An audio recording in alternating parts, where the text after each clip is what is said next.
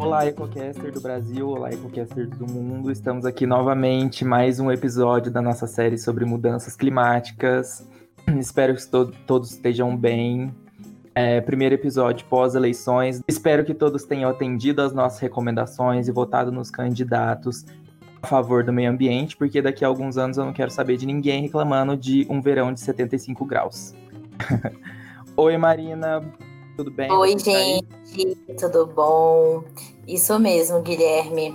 Espero que todos tenham votado consciente, que né, já vimos muito nos nossos episódios como isso faz diferença. A gente garantir uma sociedade mais justa e meio ambiente protegido, não é mesmo? E assim, né, é, essa, essa gravação a gente está fazendo como é um especial do mês, então a gente está fazendo um episódio a mais do que a gente faria normalmente no mês, justamente por conta dessa, da importância da gente falar sobre mudanças climáticas. E semana passada, o professor Marcelo informou a gente sobre como que as mudanças climáticas têm se tornado um assunto emergencial além de discutir um pouquinho do que a gente pode esperar para o futuro. Mas pensando nisso, a gente não pode deixar de abordar a questão de vulnerabilidade social quando a gente pensa em mudanças climáticas. A combinação entre vulnerabilidade, desigualdade, injustiça social, juntamente com o processo de mudanças climáticas, faz surgir um novo termo: vulnerabilidade climática. Quando a gente pensa em todas essas mudanças que estão ocorrendo, como os, os eventos extremos acontecendo com maior recorrência, secas, alagamentos, quem que são os primeiros a serem atingidos? E o que, que acontece com quem não possui poder aquisitivo para poder se mudar e recomeçar? É preciso falar sobre questão social quando a gente pensa em mudança climática, né? E diante deste cenário caótico, cheio de variáveis sociais, ambientais, econômicas, hoje a gente tem a presença do nosso entrevistado, que é o professor doutor Roger Rodrigues Torres. O professor Roger possui bacharelado em Física pela Universidade Estadual Paulista, mestrado e doutorado em Meteorologia pelo Instituto Nacional de Pesquisas Espaciais, o INPE, e atualmente ele é professor do Instituto de Recursos Naturais na Unifei. Seja muito bem-vindo, professor Roger. Obrigado por aceitar nosso convite. É um prazer ter você aqui para a gente bater esse papo. Obrigado, Marina. Obrigado, Guilherme. Será um prazer passar aqui alguns uh, minutos com vocês discutindo sobre esse tema tão importante nos dias atuais. E vamos aí bater um papo.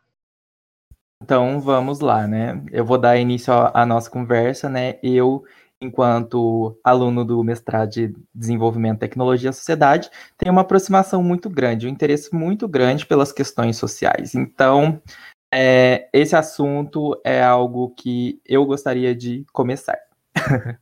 é, então, tratando de mudanças climáticas, né? O que a gente vê geralmente na mídia, geralmente está muito relacionado aos impactos ambientais e os impactos sociais? Professor, você pode falar para a gente a respeito disso? Quais são esses impactos e por que esses impactos eles não são tão, tão tratados é, da mesma forma que os impactos ambientais? Correto. Quando nós falamos de mudanças climáticas, né, uh, ela se inicia lá com uh, uma mudança né, de, de emissões de gases de efeito estufa, que acaba impactando a, a temperatura, né, e impactando também diversos comportamentos, né, do, do clima da Terra. E, e muito se fala, né, na, na, na mídia e nos, nos, relatórios científicos, né, sobre esses comportamentos mais, mais físicos, né. Então, é, realmente é mais comum essa ênfase, é, pelo menos, né, até uns, uns 10 anos atrás, as características uh, físicas e meteorológicas da, das mudanças climáticas, né? quais esses impactos. No entanto, uh, vinha-se né, discutindo já há, há muito tempo uh, e pensando há muito tempo né, que o ser humano em algum momento iria conseguir ali controlar a, as emissões de gases de efeito estufa né, com, com medidas de mitigação ou alguma medida tecnológica de remoção de carbono da, da atmosfera, por exemplo, né?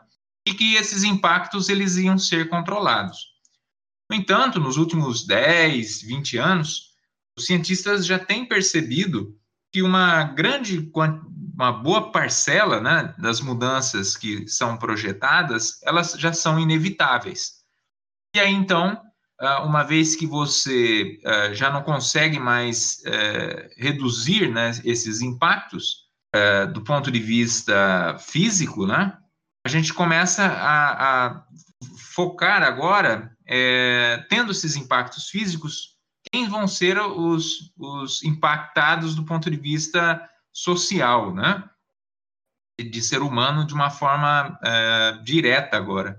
Então, uh, o enfoque né, do, dos cientistas e, e do, dos órgãos internacionais tem sido justamente uh, para tentar mensurar né, quais são esses, essas mudanças que já não, não temos mais controle, né?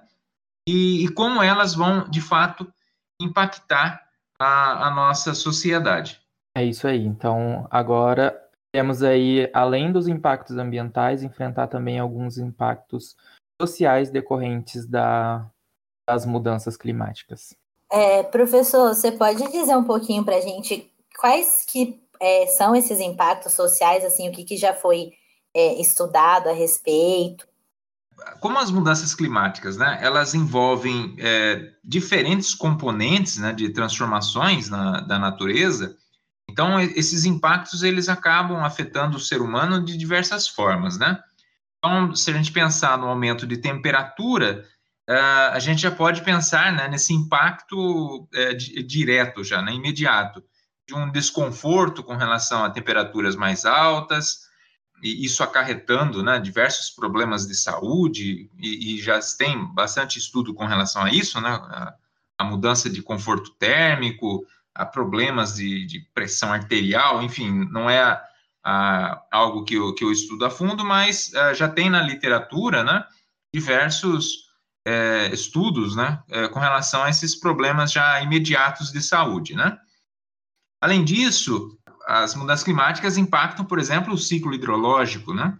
Isso acaba afetando, por exemplo, o abastecimento de água, o esgotamento, a, a forma né, de você tratar o esgotamento sanitário, né, o tratamento de, de esgoto, né?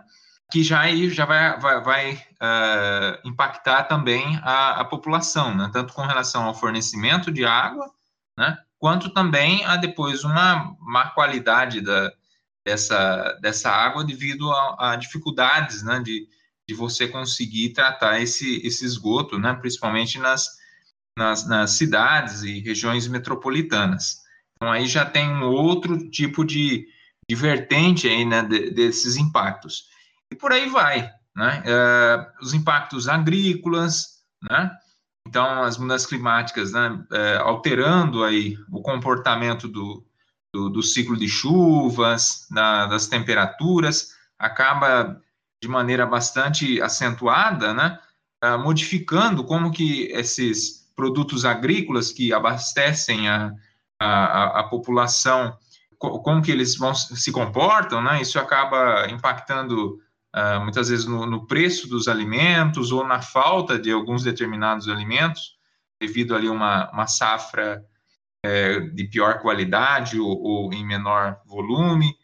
Enfim, né, são, são diversas vertentes. Podemos também citar a, a questão de, uh, com as mudanças climáticas, nós teremos, nós teremos, como já estamos vendo, né, chuvas mais irregulares. Então, ou seja, né, períodos secos consecutivos, né, ou seja, períodos longos sem chuva, e depois essa chuva vem de uma forma mais torrencial, né?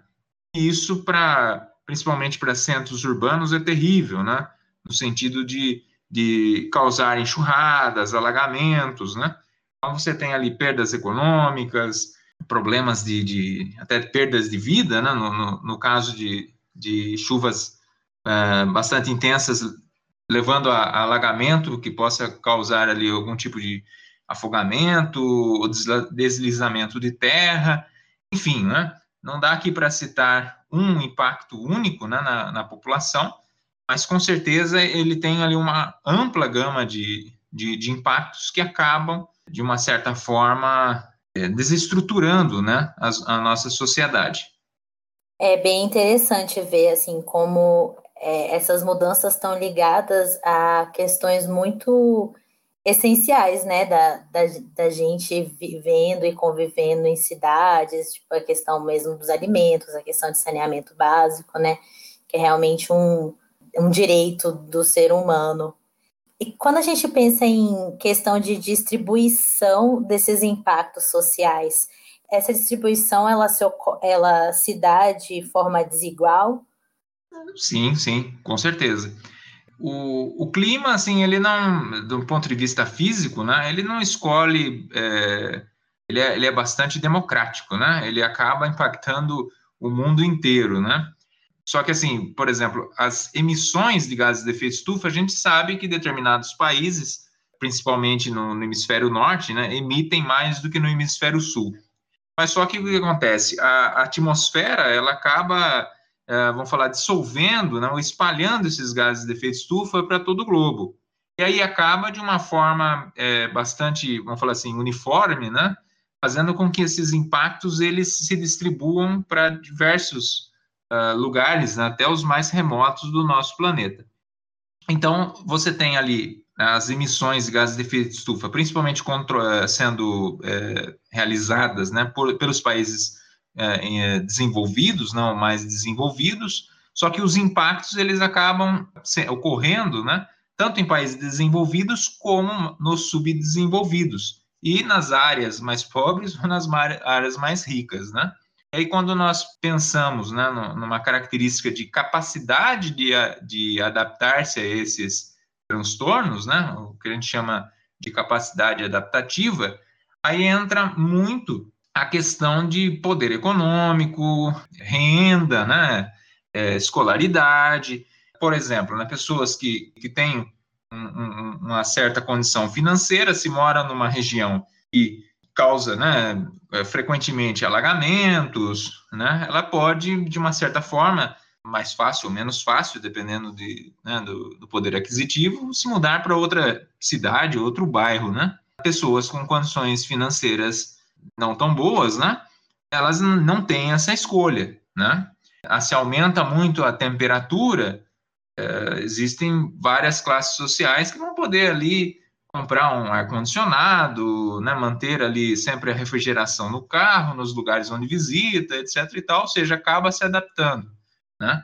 Outras pessoas já não, né? Então, ou seja, uh, infelizmente, o, uh, as mudanças climáticas, elas acabam ressaltando principalmente as desigualdades que já, já estão presentes na nossa sociedade, né?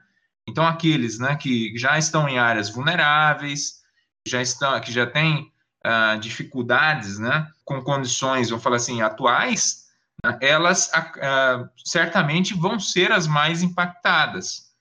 Nós estamos vendo um, um reflexo disso, né, de de como, de qual que é a capacidade adaptativa da, da nossa população, principalmente brasileira, né? É, nesse período de pandemia, né? Alguns estão atravessando, é, lógico, todos estão sendo impactados, mas alguns atravessam com mais ou menos dificuldade, né? E a gente vê que uma grande parcela da população ela acaba requerendo, né, um, um auxílio é, do, do, governo, né? E, e, sem ele não, não, não tem como a pessoa passar por esse momento difícil, né? E da mesma forma, se a gente projetar ali com relação às mudanças climáticas, é lógico que a, a pandemia é algo bastante pontual, né? Em, em, alguns meses, né? Diminuindo. Agora, as mudanças climáticas já é aquela, aquela, situação mais lenta e duradoura, né? Então, que vai perdurar aí por, por décadas. Então, é, isso, isso também é, é, um problema, né? Porque a pandemia, vamos falar assim, é mais visível, né? E às vezes as mudanças climáticas, como elas ocorrem de uma forma mais lenta, elas acabam sendo menos percebidas, digamos assim, né? Pela nossa sociedade, quanto pelos tomadores de decisão, os políticos, etc. e tal. Nessa fala um pouquinho para o lado econômico, uma coisa que eu, eu observo, né, que eu consigo refletir a partir disso, é que os prejuízos das mudanças ambientais, eles são distribuídos. Agora, os benefícios, né, que é aquela pauta do crescimento econômico, de desenvolvimento, entre aspas, e ele, ele é concentrado, ele só é direcionado às populações do norte econômico, né? Então, começar a refletir um pouco mais sobre isso, né? Se já não chegou a hora de, dos benefícios também serem compartilhados, se esse modelo de crescimento econômico ele é viável, né? Será que não chegou a hora dos países do norte eles entrarem em um período de decrescimento econômico para que dessa forma os países do sul possam alcançar um nível de estado estacionário? Deixo aqui a minha reflexão. É, prosseguindo, como você disse, a distribuição é bastante desigual, né? Dos impactos das mudanças climáticas e de que forma, assim, de maneira geral, como que as sociedades elas têm se preparado para lidar com essas mudanças? Elas têm esperado a, até o momento que esse, o impacto realmente acontece ou existe alguns planos de mitigação de, com base social, né, no caso, para evitar que esses impactos aconteçam? É, infelizmente, na nossa, principalmente na nossa cultura latino-americana, né, é, nós somos pouco preventivos, né? Nós acabamos agindo é, mediante um transtorno, né? Então, mesmo que os cientistas já, já tenham alertado sobre esses problemas, não nos últimos anos, né? Há décadas, né? Já se tem estudos sobre é, os impactos, da, os possíveis impactos e as projeções de, de mudanças climáticas. Infelizmente, a tomada de decisão, né? para um, um, um país né, mais sustentável, um mundo mais sustentável, ele é muito lento, né?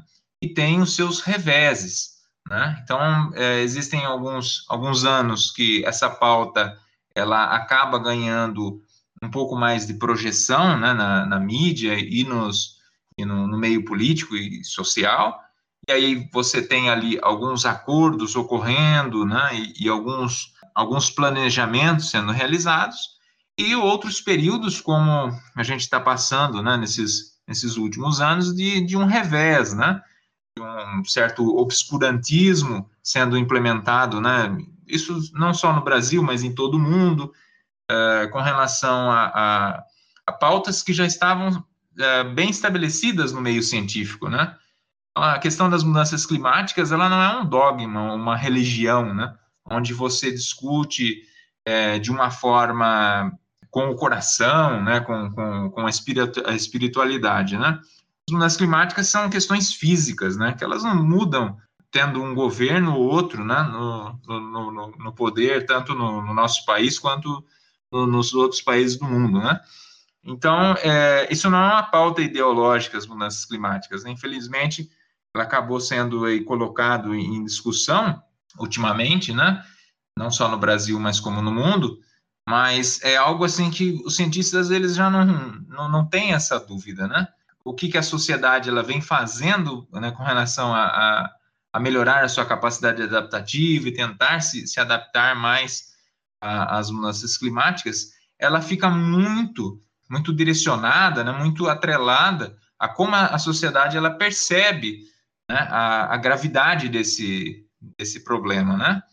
Então, infelizmente, no Brasil, como eu falei, né, não, não só no Brasil, mas principalmente na nossa cultura latino-americana, né, a gente acaba esperando ter um deslizamento de terra, né, um, um, impacto assim que gere uma comoção nacional para se, por fim, né, ter ali alguma medida mais efetiva, né, um, um começo de, de estruturação de política pública para tentar sanar aquele, aquele problema, né?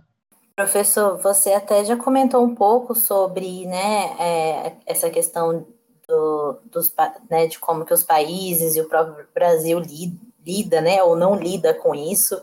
É, mas você sabe, você pode dizer se Existe alguma é, medida, acordo internacional, algum esforço assim ligado à proteção das comunidades mais vulneráveis, né? Aquelas as comunidades que serão mais atingidas por conta das mudanças climáticas?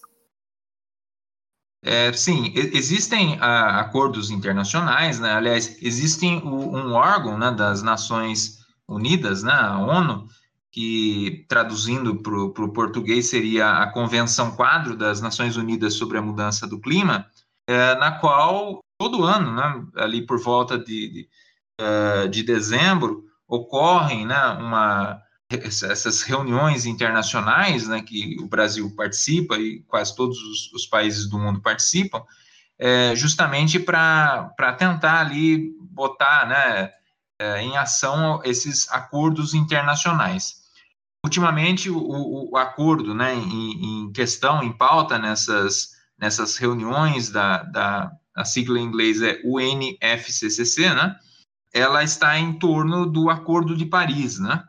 O Acordo de Paris, ele é o substituto, né, do Protocolo de Kyoto.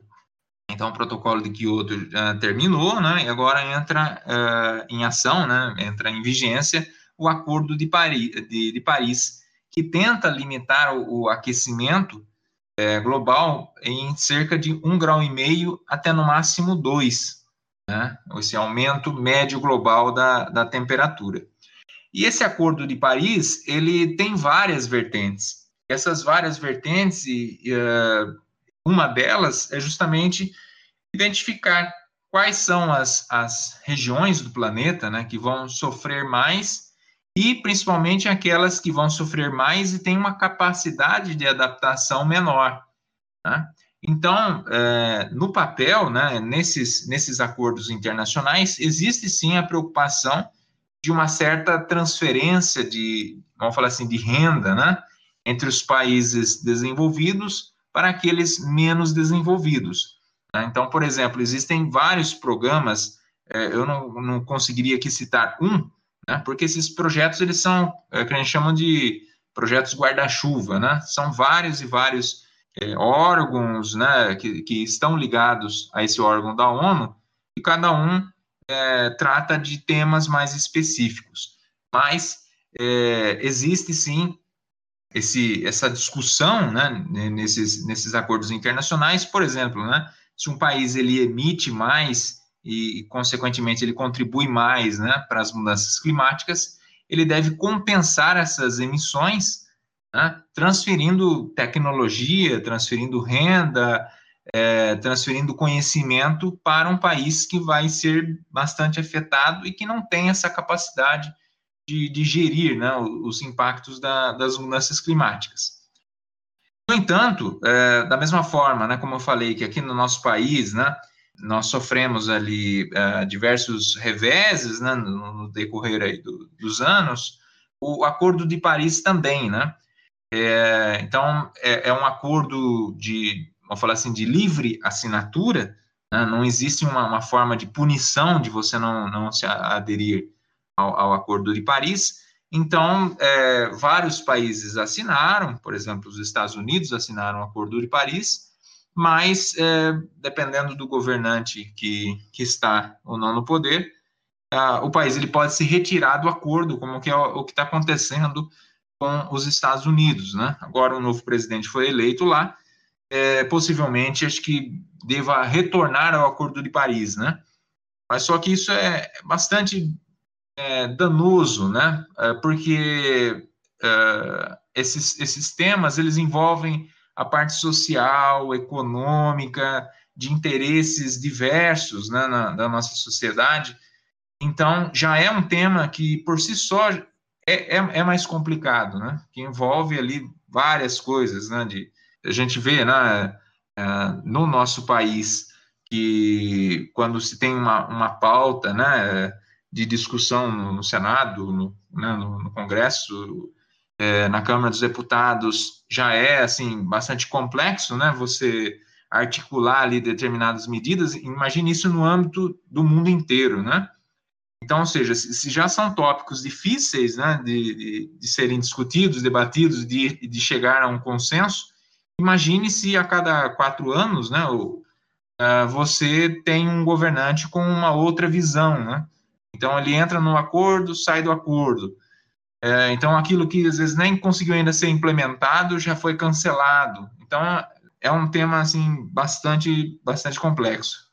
Acredito que a princípio pelo menos é um primeiro passo, né, a ser dado. Para finalizar a nossa primeira parte, Geralmente a gente faz a, a, nossa pergunta, né, de um milhão de dólares, que atualmente equivale a 100 zilhões de reais, e é o que a sociedade pode fazer, né, para tentar melhorar a situação, né, nós como indivíduos. Mas nessa perspectiva, eu não acredito que é, um indivíduo seja capaz de melhorar essa situação, entende? Se eu estiver errado, por favor, me corrija.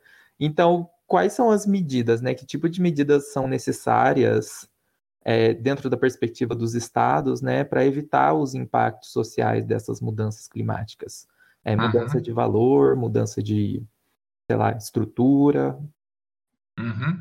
A nossa, a nossa sociedade, uh, da forma como ela, ela, evoluiu, né? E isso eu falo nossa sociedade, eu, eu, penso no ser humano como um todo, né?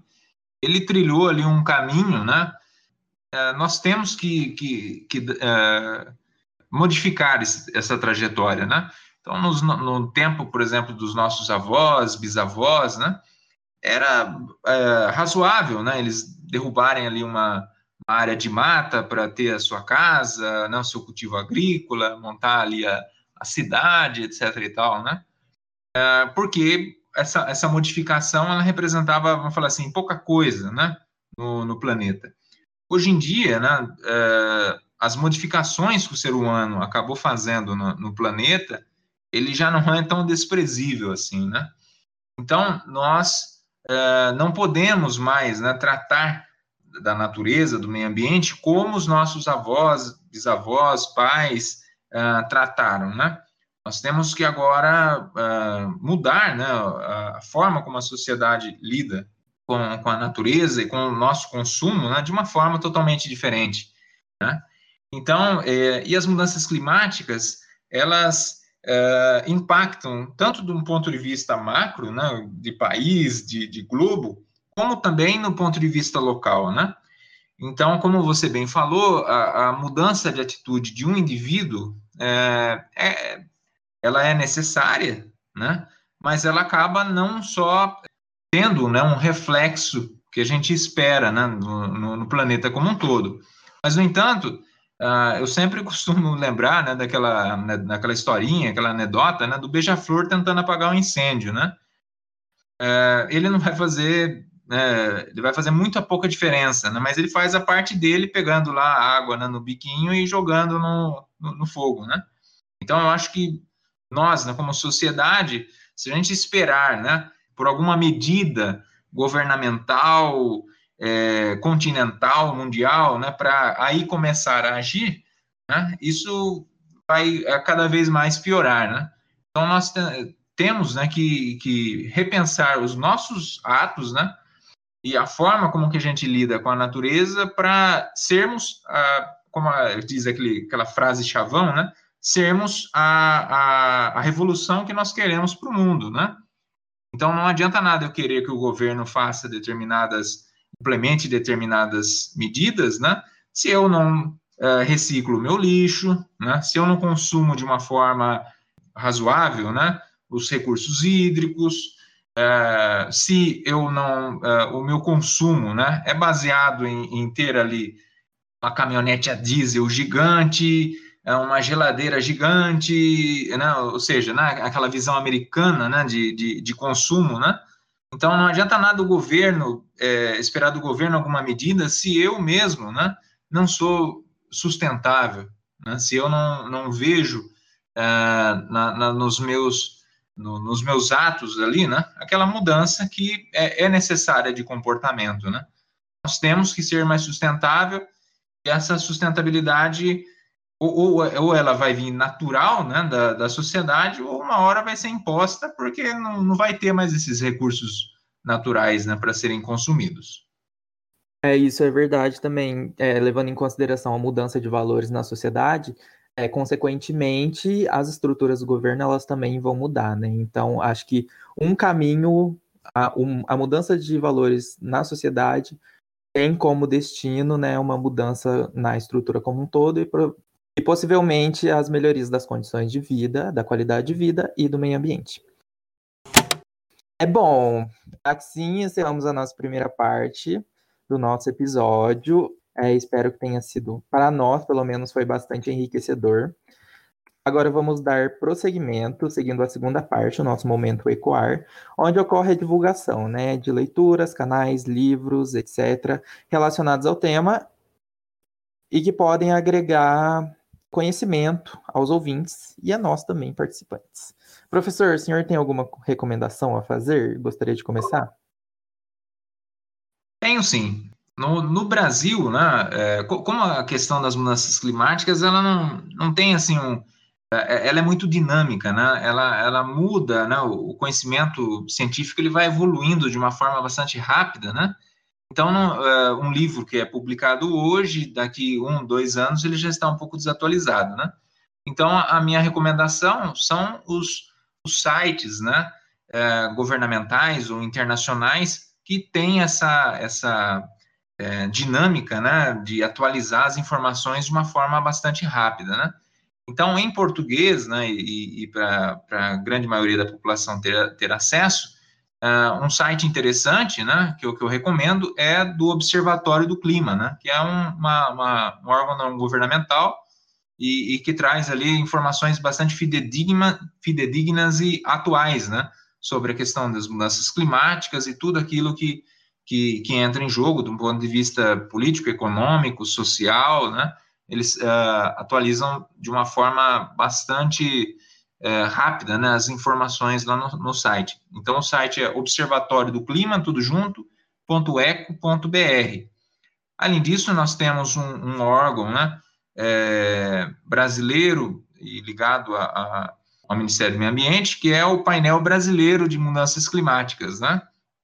E ele está centrado lá na, na, na UFRJ, né, do, do Rio de Janeiro, e aí para finalizar, tem os, os, uh, os, sites internacionais, daí uh, essa informação vai estar tá, vai tá em inglês, né, se a, se a pessoa conseguir né, ter, ter familiaridade ali com, com o inglês, que é a UNFCCC, ou seja, são três Cs, ponto INT, de internacional.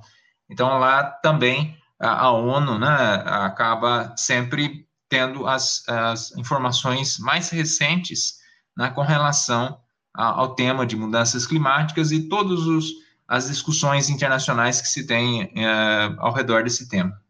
Muito obrigado pelas suas recomendações, professor. Lembrando que a gente sempre deixa todos os links na descrição do nosso episódio. Arina, passo a palavra para você. Tem alguma recomendação aí? Então, eu fui muito relapsa e eu não trouxe nenhuma recomendação nova. É, eu vou recomendar o nosso episódio que lançamos semana passada com o professor Marcelo sobre as mudanças climáticas, né? Para o pessoal também se inteirar desse outro lado. E lembrar da nossa participação no Dia do Profissional do Clima, que vai ser no dia 24, que estaremos aqui no nosso servidor, entrevistando, conversando e sobre todas essas questões, né? Que estamos abordando nesses dias. E você, Guilherme, você tem alguma recomendação para gente? Em defesa da minha amiga Marina, gostaria de lembrar que é final de semestre, né? Então, alunos de final de semestre entendem a nossa situação. Eu gostaria primeiro é, de ressaltar né, que a gente vai estar lá no Dia do Profissional do Clima, estaremos fazendo o tapete vermelho aqui no nosso servidor Discord, então estão todos convidados a participar. Estaremos aqui entrevistando todo mundo, então só chegar que estaremos aqui. E eu gostaria também de recomendar um artigo dessa vez, uh, lembrando, né, que eu estou fazendo mestrado, brincadeira. É um artigo que eu li para uma prova que eu fiz essa semana, né? Um artigo excelente. A minha, a, o meu desempenho na prova, por outro lado, deixou, tô brincando. É, que se chama crescimento e justiça ambiental. Ele aborda um pouquinho daquela questão que eu, aquela, aquela militada que eu dei no decorrer do episódio, né, falando sobre o decrescimento econômico, para dessa forma se alcançar a justiça ambiental, a importância do, da agricultura familiar e de subsistência, é, nesse contexto de mudanças climáticas e na distribuição mais igualitária dos benefícios né, desse desenvolvimento sustentável, entre aspas é um artigo do Juan Martinez Alier, não sei se eu falei o nome dele certo, também conhecido como pai da economia ecológica. Um intervalo de uma semana de um episódio para o outro já foi suficiente para surgir em audiências públicas aqui na nossa região, no nosso estado. E dessa vez só temos uma, né? O intervalo foi pequeno. É, audiências públicas que estão aptas à solicitação estão ocorrendo em Leandro Ferreira e Nova Serrana, é, na Supran Alto São Francisco, E o tipo de atividade a ser licenciada, né, que exige a participação, é de pavimentação de rodovias. Então, pessoal que mora nessa região, nas proximidades, nas cidades, participem, solicitem as audiências públicas. Vamos tornar esse processo mais democrático possível. Bom, passei o meu recado. Acho que por hoje foi isso. Gostaria de agradecer o professor Roger pela presença. Muito obrigado, professor Roger, por ter dedicado um tempinho para nós e para os nossos ouvintes. A sua presença foi muito importante. Eu, eu que agradeço, Guilherme e Marina, pela, pelo convite e fico à disposição né, para uh, outros episódios e outros bate-papos aí com vocês. Como eu disse semana passada com o professor Marcelo, espero que a gente possa se encontrar no futuro com algumas perspectivas um pouco mais otimistas do que essa que a gente tem atualmente. Sem dúvida. com certeza. Então é isso, né, gente? Até dia 24. Não se esqueçam que a gente vai estar lá, né, no nosso servidor. E até daqui a uma semana. Beijos e até mais. Tchau, tchau. Tchau, pessoal. Tchau, tchau, pessoal.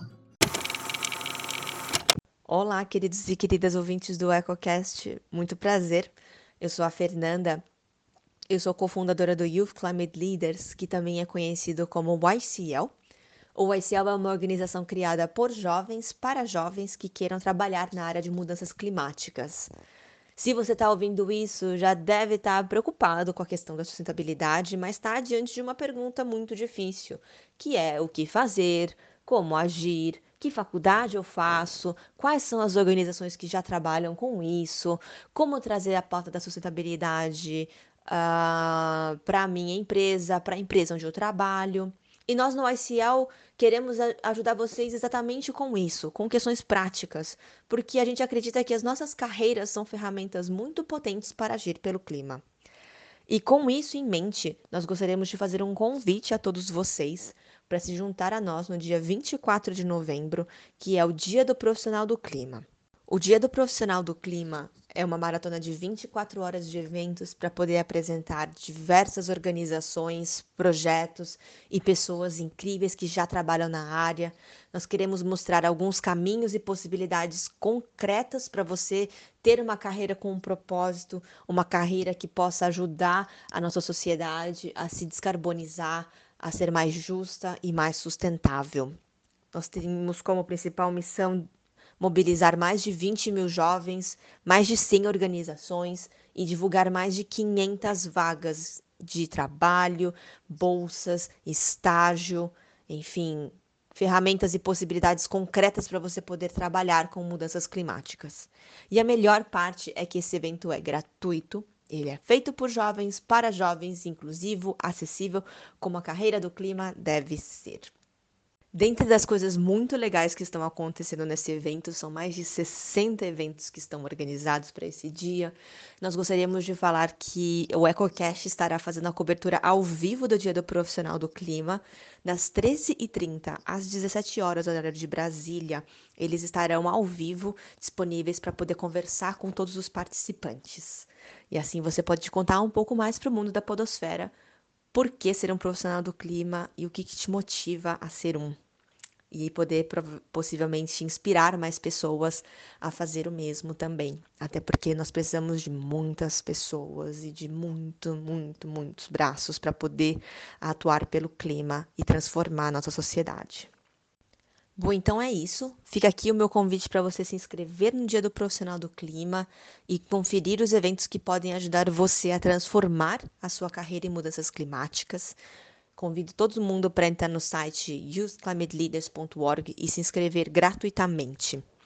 Obrigada a vocês uh, do EcoCast pelo espaço e eu espero ver todos vocês então nessa terça-feira, dia 24. Um abraço.